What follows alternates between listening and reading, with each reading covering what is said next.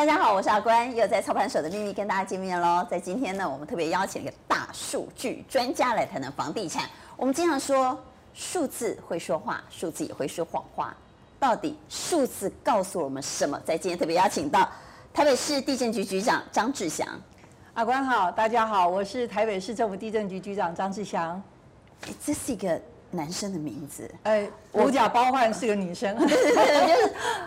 呃，他们跟我说要访局长的时候，给我名字，我以为是男生，就一看哦，怎么会是一个这么如胶似漆啊？谢谢，这么貌美如花的局长。听说爸爸那时候取名字的时候没跟妈妈商量啊？哎，据说是这样哎，我我妈告诉我的就是，呃，老爸去报户口的时候，听说取了好几个女性的名字给我妈妈挑，那我妈觉得哎都很好听。那都可以，就让爸爸去报户口了。就户口名簿拿回来一看，完蛋了，怎么变志祥？嘿，然后我妈说：“那你给我看那些名字呢？”哦，在家里叫的，所以我在家里有一个另外的小名，还蛮可爱的，就是跟那个小说家一样，我叫张爱玲。所以爸爸是，这是爸爸的阴谋就对了，他怕妈妈反对。我也不晓得，听说是照家谱去，所以很特别啊哈。所以张志祥局长是一个非常。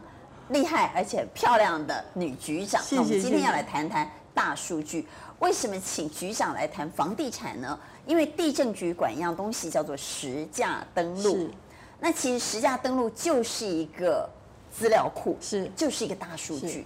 从大数据里头，我们可以看到很多的端倪。所以我们来谈一谈台北市，大家都说是天龙国，不是吗？所有的年轻人都说买不起，买不起，买不起，还是买不起呀、啊。但从大数据里头。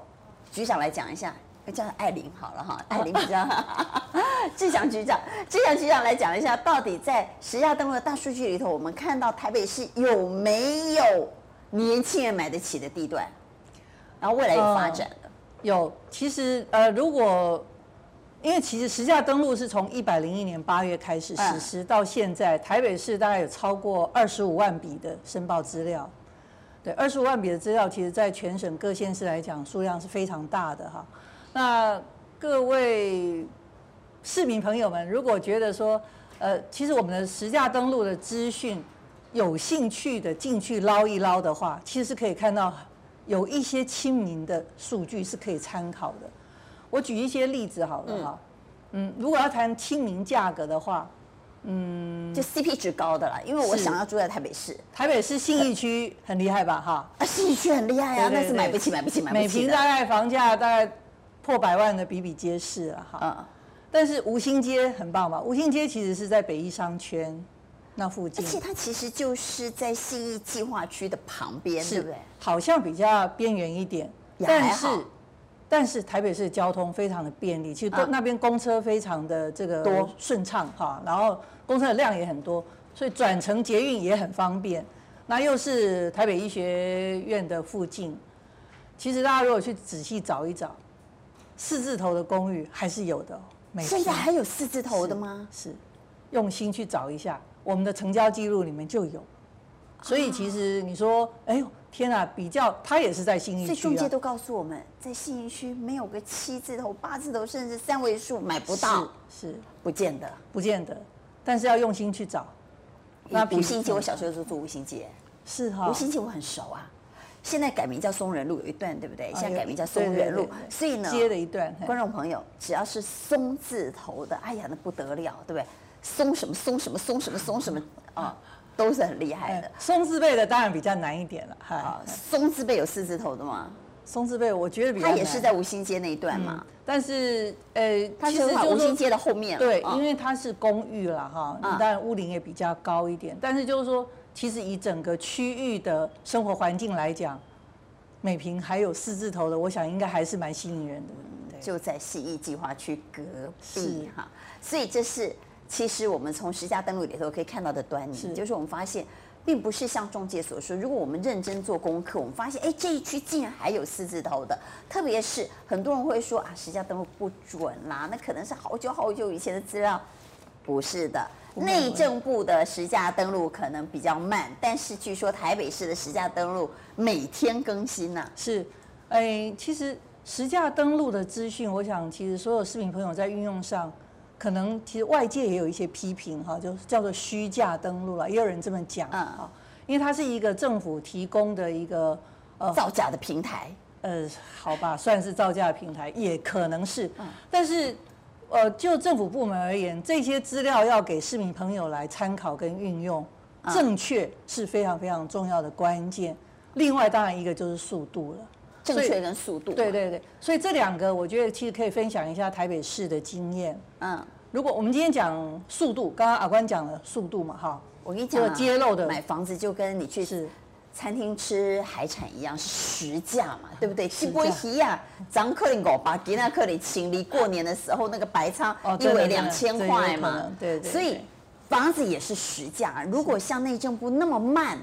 那它可能是三个月，可能是半年前的价钱，甚至像预售屋都还等到结案才登是，那已经是两三年前的价钱嘞，那怎么会准？当然不准了。所以我我想在这里跟大家分享一下，啊、民众来办理买卖不动产登记完成之后，他要做申报，这是我们实价登录的基本的这个这个原则。好，资料有了之后，政府到底多快可以把它公布出来？其实一开始内政部的做法是一个月，一个月之后这个价格才公布，也就三十天才把这个资讯揭露。那后来呢，缩短一点，变最后都变两周。现在的内政部的实价登录的资讯，以及大部分的县市政府都是十天，十天更新一次，十天更新，十天更新一次。但是不是你十天前登录的资讯，十天后一定保证可以出来？但是是十天更新一次，台北市很早就做到。我有点听不懂，意思就是说，假设我今天买卖了一间房子，那我去登记嘛？对。那通常买卖房子是你在整个交易完成之后多久要去登记呢？三十天内，三十天哈。嗯。那我们举例来讲，假设呢，我从买房子开始谈价格是。然后谈完到办好手续，大概也要一个多月吧。对啊，通常你还去办贷款啊什么。所以假设你是在二月一号买房子，你可能全部办完已经到三月中了。对，三月中你再过一个月啊，你可以有一个月的缓冲期嘛。所以你可能是在四月中去登记，才去办登记。才办登记。你是二月一号买房子的哦，哈，决定好价钱，已经跟屋主瞧好价钱了，签了合约了。可是你到四月中才去登记。但是你登记之后呢，我们的政府机关并不会在四月中就揭露给我们看，不会，对不对？他可能要过十天，那是最快的。对。但十天后还不一定看得到，所以换句来就是说，你可能在四月底还没有看到这一笔价一些价格。是。所以其实整个讲起来，如果从你的买卖开始，大概有两个月的落差。嗯。哦，那台北市其实是已经。频率揭露的频率已经到七天了。我们很早就是用周来做揭露的这个动作。那呃，今年的一月一号，呃，一月十四号，我们又跟屏东国立屏东呃大学来合作，透过呃他们的这个大量估价的研究中心、大数据跟大量估价研究中心来帮我们用系统。来判读这些资料的正确性，所以其实我们从今年一百一十年一月十四号开始，台北市的实价登录资讯已经可以用一天来计算。也就是说，如果你今天我们再用刚刚那个例子，假设我在二月一号买房子，嗯，但是我可能在三月中才整个完成交易，我去登录。所以在台北市，假设你是三月中去登记，对，你在隔天、隔天第二天。这一份交易的资料就会在网上上揭露。当然，第一个你要通过我的检查，你申报的资料是正确的。那一天就可以检查完吗？是，因为其实现在透过大数据的，就是系统的来做检核。啊，其实呃，屏东大学是告诉我们，它十分钟就可以回传这个资讯。所以，我们刚刚谈到第一个，对民众来讲，既然我们刚刚说实价登录是一个大数据资料库，这个时代数据很重要。是。透过数据和科学化的分析，你可以知道趋势到底往哪里走。诶，你从假设我像我们刚刚讲的吴兴街，我从最近成交的几笔，我就可以看出它到底是往上涨呢，还是往下跌呢？最近交易的热络度如何？到底是两天就一笔成交呢，还是两个月才一笔成交？我们从这些大数据的 data 里头，我们可以感受到这一区到底未来现在的热度以及未来的趋势。所以我觉得第一个速度很重要。第二个正确很重要嘛，所以我们刚刚讲到正确，我们来比较一下，为什么实价登录会被民众讥笑说是虚假登录？内政部的呃比对跟台北市的比对到底有什么不同？讲到正确啊，我觉得呃，我当然这个老王卖瓜了哈，我要对台北市自己的这个实价登录的资讯要跟所有的市民朋友报告，你们可以很有信心哈。我们有三个机制来做检核啊，第一个就是呃，台北市自己其实本身就有开发一套这个系统检核，就刚刚您讲了，其实我们有二十几万笔的资讯，我用这个来做比对，其实我们自己。在一百零七年，我们自己就有开发一套系统，所以我们可以自己检核，那就是拿过去的一些历史资料来做比对。那你是发现说价差太大了就有问题吗？还是是？哦。那如果说你的价格其实在这个历史资料里面你偏高偏低，其实我们是不会揭露的。我不敢说你一定有问题。偏高偏低的 range 是它要偏高到多高，偏低到多低？因为上下百分之二十以上。也就是说，它这个房价超过平均的，对，就是说我的历史资讯里面啊，百分之二十二十的上就超过这个幅度以上，我们会认为它有一点问题啊。那有一点问题也不会不是说就一定不把你揭露。我们还有一个辅助的机制，就是我们在一百零八年跟台北市不动产估价师工会合作签了一个 MOU，就是。专业，因为市场上这个不动产的行情，其实这些估价师最清楚。对，所以我们把这些有疑问的资讯呢，再请不动产估价师帮我们做一个 double check。这是第二关。这是第二关。那所以如果说通过这两个检验觉得 OK 的，我就会把你揭露出来。那如果发觉你还有问题，而且问题有点离谱啊，那不好意思了，我们可能要对这这个当事人做一点提醒。所以我们也会送检掉，因为我觉得我们也觉得说，其实市场上如果说放任由呃不孝的这个人士，你故意透过政这个政府公开的平台来造假，然后误导这个市场，那我们觉得其实这此风不可长了哈。所以台北市到目前为止也有两个 case 被送检掉。那两个 case 的情况可不可以讲一下？对，我可以分享一下，就是其实听完之后，我想。尤其金融机构，我觉得特别要提醒一下。其实第一个案子在内湖啊，哈，他当初来申报的价格五十平左右，两千一百五十万。其实一平大概要四十二万哦，公寓哦。可是老公寓四十二万也不算。要看地点。其实这个资这个两千一百五十万进来的时候，我们当时就是同仁在判断的时候就觉得它有点偏高了，所以没有把它揭露。嗯，好，留在手上。结果没多久啊，买方来申报说我要更正，啊，更正多少？更正成一千三百万，两千一跟一千三差很多，差非常多，所以我们就发文请这个当事人说明，哎，怎么回事啊？对，而且为什么价格差这么多？我猜是这样的，两千一呢是为了贷款方便。你答对了，阿关真的非常聪明。那一千三呢才是他实际的成交价？是，所以他要更正嘛。贷款已经结束了嘛？对，贷下来了。贷下来，对。那银行就那么傻，用两千一借钱给他？我也觉得很奇怪啊。不过后来我呃，那这这是一个案子。搞不好他从银行搬的钱比他买的房子的价钱还高哎。那结果这个人怎么讲？他就说啊，我们也是听朋友讲的，他就说呃，大概就有这个价格啊，所以我们就用这个价格来写，然后去跟银行贷款。那后来发觉不对，我们弄错了，应该是一千三百万才对，所以我们我们想要申报错误，再回来改。这是一个，另外第二个案子是在大同区，也是一个老旧的公寓啊，二十七平左右，二十七平，卖九百八十万，嗯，价格听起来是合理的，合理的，合理的，那所以也登录了哈，没问题。结果过没多久，国税局来通知了，国税局来通知说，哎，帮我们查一下，奇怪，我们看你们的实价登录，这个房子是卖九百八十万。为什么银行来问啊？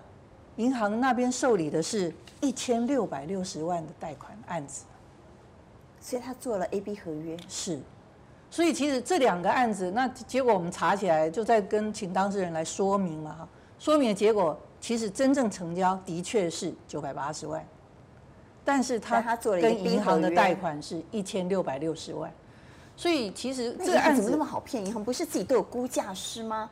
他们会去鉴价哎。所以，我这个案子，我们检讨的结果发觉，其实所有的银行的贷款作业，其实我们一般的这个成屋买卖会先去找银行，对不对？先估价，谈好就是说房贷大家可以贷多少钱之后，哎，双方啊大概七月就成交了，对，议价了，然后最后才去办登记，登记完之后才做实价登录的申报。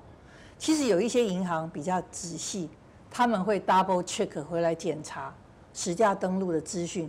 跟你原来跟我贷款的这个价格是不是一样啊？其实这我我是觉得，其实从这两个案子听起来，都是想要搬银行的钱，对，通常会把价格报高，就是为了要从银行搬钱嘛。所以我我在这里也是告呃呼吁，就是说观看我们影片的市民朋友，不要心存侥幸。啊，其实如价格如果实在是离谱的话，我们还是会有一些可能会造成你一些处罚的机制。好，对。那尤其现在，我想从去年七月一号开始，啊、其实实价登录的申报义务人变成买卖双方了。过去可能是过去是地政士嘛，好，所以他就可以比对了。对，那现在是买卖双方，我们觉得。实价登录会做假的机会应该会少很多，因为买卖双方会互相勾机嘛。我我报高你报低，这个一定有人受损害嘛，对不对？是吧？所以这个买跟卖方之间会会会有一点牵制的作用。那我问一下预售屋，因为现在内政部规定预售屋也要报了嘛？是，好，不会像以前等到结案很久很久以后才报，现在就是你呃交易完之后就要报，就跟我们一般成屋一样。那通常预售屋呢，过去比较为人所诟病的都是预售屋在建商在报的时候，他在呃他在结案之前呢，他可能成交的价格高的他就去报，成交价格低的他就先不要报，因为他可以等到结案之后再报，他有个时间差。那通常建商报高的都是，当然就是为了他将来的销售方便嘛。他告诉你说，哎，你看我这个社区十家登录上我就是卖多少多少多少，所以他为了要卖你高价，他就报高的。那到底那一户是真成交假成交，我们不知道嘛？有些是假交易，就他随便找一个有可能员工啊或者认识的人是假交易。因为预售有一个很方便的点是，他其实因为还没有做。呃，还没有真的做这个，还没完工，对，他还没有真的真的到地震机关做登记，地政机关到登记，所以他的呃权状还没有登记之前呢，他可以说他退户了，嗯，他退了，他定了之后呢，他后悔了，所以他定金被我没收了，他不要了，所以他就再把那个下交就好了。那现在的实价登录能够杜绝这件事吗？因为那就有可能价格是假的，嗯，最有可能价格是假的就是预售屋，嗯。去年底就是实价登录二点零这个三法修正通过之后，预售屋应该是要全面纳管的哈。那预售屋全面纳管之后，现在连这个实价登录的作业也提前到，就是预售屋现在未来是只要成交，跟一般成屋买卖、新成屋、中古屋都一样了，只要是成交之后三十天内就要做申报这件事情，所以它已经不能漏报，对，它目前堵一个洞，但是另外一个洞还是没有堵啊。就是如果他先登记高的，他将来去办退户呢？这个有可能，但是就是我们的这个退没有没有被载明。呃，应该是这样讲。现在内政部正在定所有的执法，以及申报系统正在做修正，目前还没实施。这个就是实价登录二点零的新法的这个施行呢，有可能是在今年的七月份。那现在内政部正在做相关的配套。所以我觉得这个应该纳进去。我不知道内政部会不会做，台北市政府也可以想想看。因为预收我今天登记了之后，我登记高价，如果我将来再用退订退掉，其实它可以有利它在销售期间的作价。但如果它的备注栏被注明说好，这一户当初呢是登记一百五十万啊，可是呢登记的时候是三月五号，到了八月二号呢这户被退掉了。那这个资讯当我看到的时候。我就会不参考它。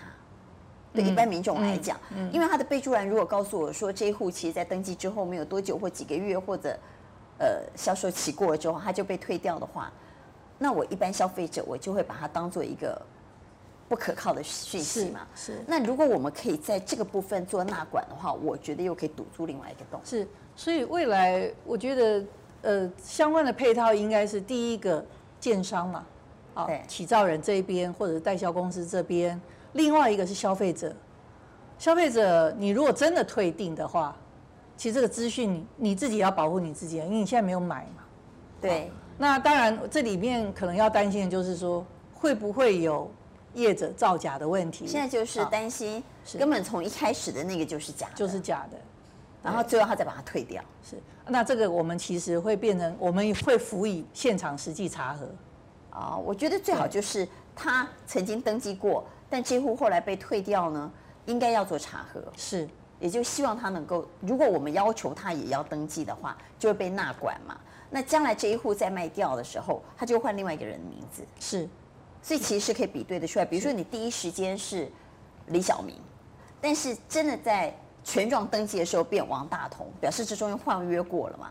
或者被退掉过了，嗯、我们是不是在预售物的部分呢？在实价登录可以做，其实，在电脑上比对很容易啊，是高科技做得到嘛？他到底换过几个名字？这中间是不是曾经被退订过？是为什么当初买，然后或者红单也是一样嘛？为什么当初买是姓王的，后来这中间换了一个姓林的，结果到权状的时候又变成一个姓陈的，这中间就可以去查、啊。红单现在是立法已经禁止交易了哈，不可以红单交易了，对吧、啊？当然，这个技术面。怎么去克服？就是说，这个是之前预售屋要做实价登录，业界一直反弹的一个理由。他们也是认为说，预售屋在这个交易的过程里面，其实买进卖出，就是说退订的这个问题会很很平常，很稀松平常。对，但是很容易被作假。是，所以结果呃，未来就是说这个呃，怎么样去控制这个机制，或者说保障真正成交的资讯，不要变成又是大家做一个。好像，呃，制造一个卖的很好，价格卖的很高，好销售销售率真的是很高的那种假象出来。啊、我想内政部现在正在讨论相关的配套机制，大家应该是会很慎重来处理这件事情。好，那我们再回到 CP 值高，刚刚谈到，其实实价登录就是一个大数据，是。所以从大数据里头，你刚刚告诉我说，哎，可以留意一下啊，并不是台北市天龙国大家都买不起，在信义计划区旁边的信义区。在北医台北医学院附近的五星街，其实你还找得到四字头的公寓哦，这在实价登录上是真的看到的啊。那除了这一区之外呢，还有别的地方吗？呃，比如说内湖啊，啊，哦，内湖应该是大家现在眼睛都一为之一亮的地方。我以前就住内湖，我现在住南港。完了，阿关，你住的点还真是非常好的地点哈。尤其我们南港是，我买内湖的时候一坪二十几万而已。是哦，那是民国几年啊？呃，两千零四年，那其实也还好，就 SARS 隔年哦。二零零三是 SARS 吗？二零零四非常好的，那个是低点啊。是，当时内湖还没有文湖线呐，所以还没有捷运效应。所以就是文湖线通了之后，其实内湖现在所有的公共建设其实是非常齐全了哈，再加上内科进来等等的。哎，新城屋现在六七十跑不掉了一平，嗯，甚至更高，更高。捷运沿线的。中古屋大概也要五字头，哦，五字头。五字头买得到吗？捷运沿线，沿线，哎，中古屋了。那我我知道的那个康乐街附近，康乐街在哪里啊？南湖高中对面那一边，哎，啊，在东湖，对，东湖，东湖，对，那边算东湖。其实那边很很热很热闹啊，对，菜市场啊，学校啊，交通都很棒，哎，对。然后有个哈拉影城啊，可以看电影。你果然是很熟。有菜市场可以买菜，那个东湖菜场非常大，所以那个地方可以买到多少钱？可以找到多少钱的？好像还有三字头的。三字头？对。局长一说，我眼珠子都快掉下来了。所以其实我们台北市实价登录资讯真的是内容非常的丰富，就是要用功啊，真的真的要用功，就是要用功啊，要做功课啊。是，不是听中介几滴血喉绿跟你说，哦，现在这边已经涨到多少多少多少，你就以为你买到的价格是合理价，是，其实说不定真的买贵了，有更便宜的买的，真的是可以比较啦。其实真的货比三家不吃亏。那我们台北市的资料，因为说实在二十几万笔。你如果光是点点点，你去看，你真的是看花了啦。但是当然，就像我们说的，嗯、这个是要看最近的啦。是，因为买房子就实价啊，对不对？我刚刚讲了实价，所以你看十年前的是没用的，你要看最近的。嗯、但是历史资料是可以参考的。啊，台北市还有一个很棒的一个服务啊，就是我们透过地号去做整合。嗯，我们同一栋建筑物，同一个社区。我们可以把它相关所有历年成交的资讯全部都给它秀出来，这个叫做社区交易履历。就是我们通常，比如说我我这样举个比较夸张的例子，地保好了，好不好啊？地保付地保里面的交易价格大概都是怎样啊？哦，这几年的有没有交易？然后交易的价格大概如何？我想我们买房子的时候，大概会从这个角度来考虑嘛，对不对？对。那台北市就提供这样的服务，就是说在过在目前哈，就是说新制还没上路之前，实价登录因为是区间嘛，区间，呃，目前内政部还是三十个门牌，三十个门牌，三十号，三十个门牌一个区间，一到七月一号上路以后，它可以登录到全门牌，可以揭露到呃单一的门牌，未来是全部门牌全部揭露，不再长了哈。那目前是三十个门牌，台北市已经是做到五个门牌了。哦，为什么可以这样做？因为我们的法令规定是说，你要用区间化、去识别化，这是原来法律的规定，所以也不要怪政府说为什么不门牌全揭露哈，是因为法令规定，当初是说有考虑各自的问题，对对对。但是其实我们揭露的资讯里面并没有个人的姓名，也没有这这一方面的资料，所以其实我个人是觉得各自这这一点真的也是不用担心了。好，那。其实这些区间式的资料又这么多，你要点点点去找，真的是会花掉。所以我们透过地号整合，所以我刚刚讲了，台北市只要叫得出名字的社区，在我们的地震云里面全部可以查，宏盛地堡啦，什么元利啊，什么这些都可以查。所以以前的十家登录，应该说现在的十家登录，现在七月一号上路之后。呃，虽然是一号我还不确定哦，不太确定。虽然呃可以揭露到单一门牌，但它还是有一个问题啊、哦。即便是在仁爱路、敦化南路，也有可能这附近的，比如说你是一百号，可能一百零二号就是一个老旧的房子，嗯哼，可能一百零四号就是一个老公寓，都有可能。即便他那个号码在旁边，都不见得是类似的或相同的产品。是，所以社区我觉得很重要，因为同社区就没问题了。是。特别是同社区到底它的交易情况如何呢？跟这个社区管理有关系。所以我如果看这个社区，哎，它最近成交价一直往上垫高，我知道这个社区，第一个它的价格是一直往上的，第二个它的管理是好的，第三个它的价格是参考性比较够的。是，因为同个社区除了楼层不同之外。其他的条件都是一样的。对，当然就是说同一栋社区里面方位啊，当然采光呢还是有一点点有一点点不同。但是就是说我我觉得我们其实当初在考虑这个实价登录怎么样让它加值运用可以更满足市民朋友的需要的时候，我们一个想法就是，当你想要去买一个房子，你看到这个社区或者说你的朋友住这个社区，觉得他管理很好，或者是房子住得很好，哎，你会你会想说，哎，这这个区啊，这一栋。这一栋有没有人在卖，或者有没有卖，或者之前卖的价格怎么样？说今天我有房子想卖的时候，我也想知道我们这个社区大家都卖什么样的行情啊？是，所以我们后来就是设计了这个呃社区交易履历的查询，我觉得这个超重要。一开始我们先从百户社区开始叫得出名字的，这这个很好，比较好查。到现在为止，台北市大概两万七千栋的房子，只要你是独立一栋的。不管你有没有名字哈，不管叫不叫得出名字，大小社区、大大栋小栋的这种住宅，呃，我们全部都让你可以查。所以，呃，这个是社区交易履历提供一个市民朋友，就是说在目前实价登录门牌还用区间的这种状态之下，就几乎等于已经是接近这个全揭露的状态，就是让你这个社区里面的资讯很容易去查出来。那未来我们会。在整个呃这个实价登录的查询的机制上，会让大家更便利一点，因为现在用输入的方式，那现在用社区名字输入就可以查得到吗？对，社区名字就可以查得到。比如说，呃，大安社区，你打大安就可以，是不是？你只要选，你你看你在哪一个区？啊，大安区里面叫得出名字的社区名字。大安区里头一个叫大安社区的，我打打大安社区就。不用打，我们直接上面都你下拉式去点它就可以了。哦，很方便，非常方便。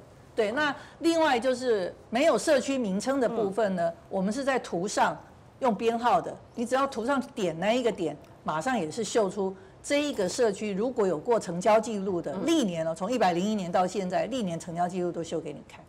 好，我觉得这个对于想买卖房子的人非常非常重要，因为即便是就在隔壁就在对门，有时候不同社区价格就差很大。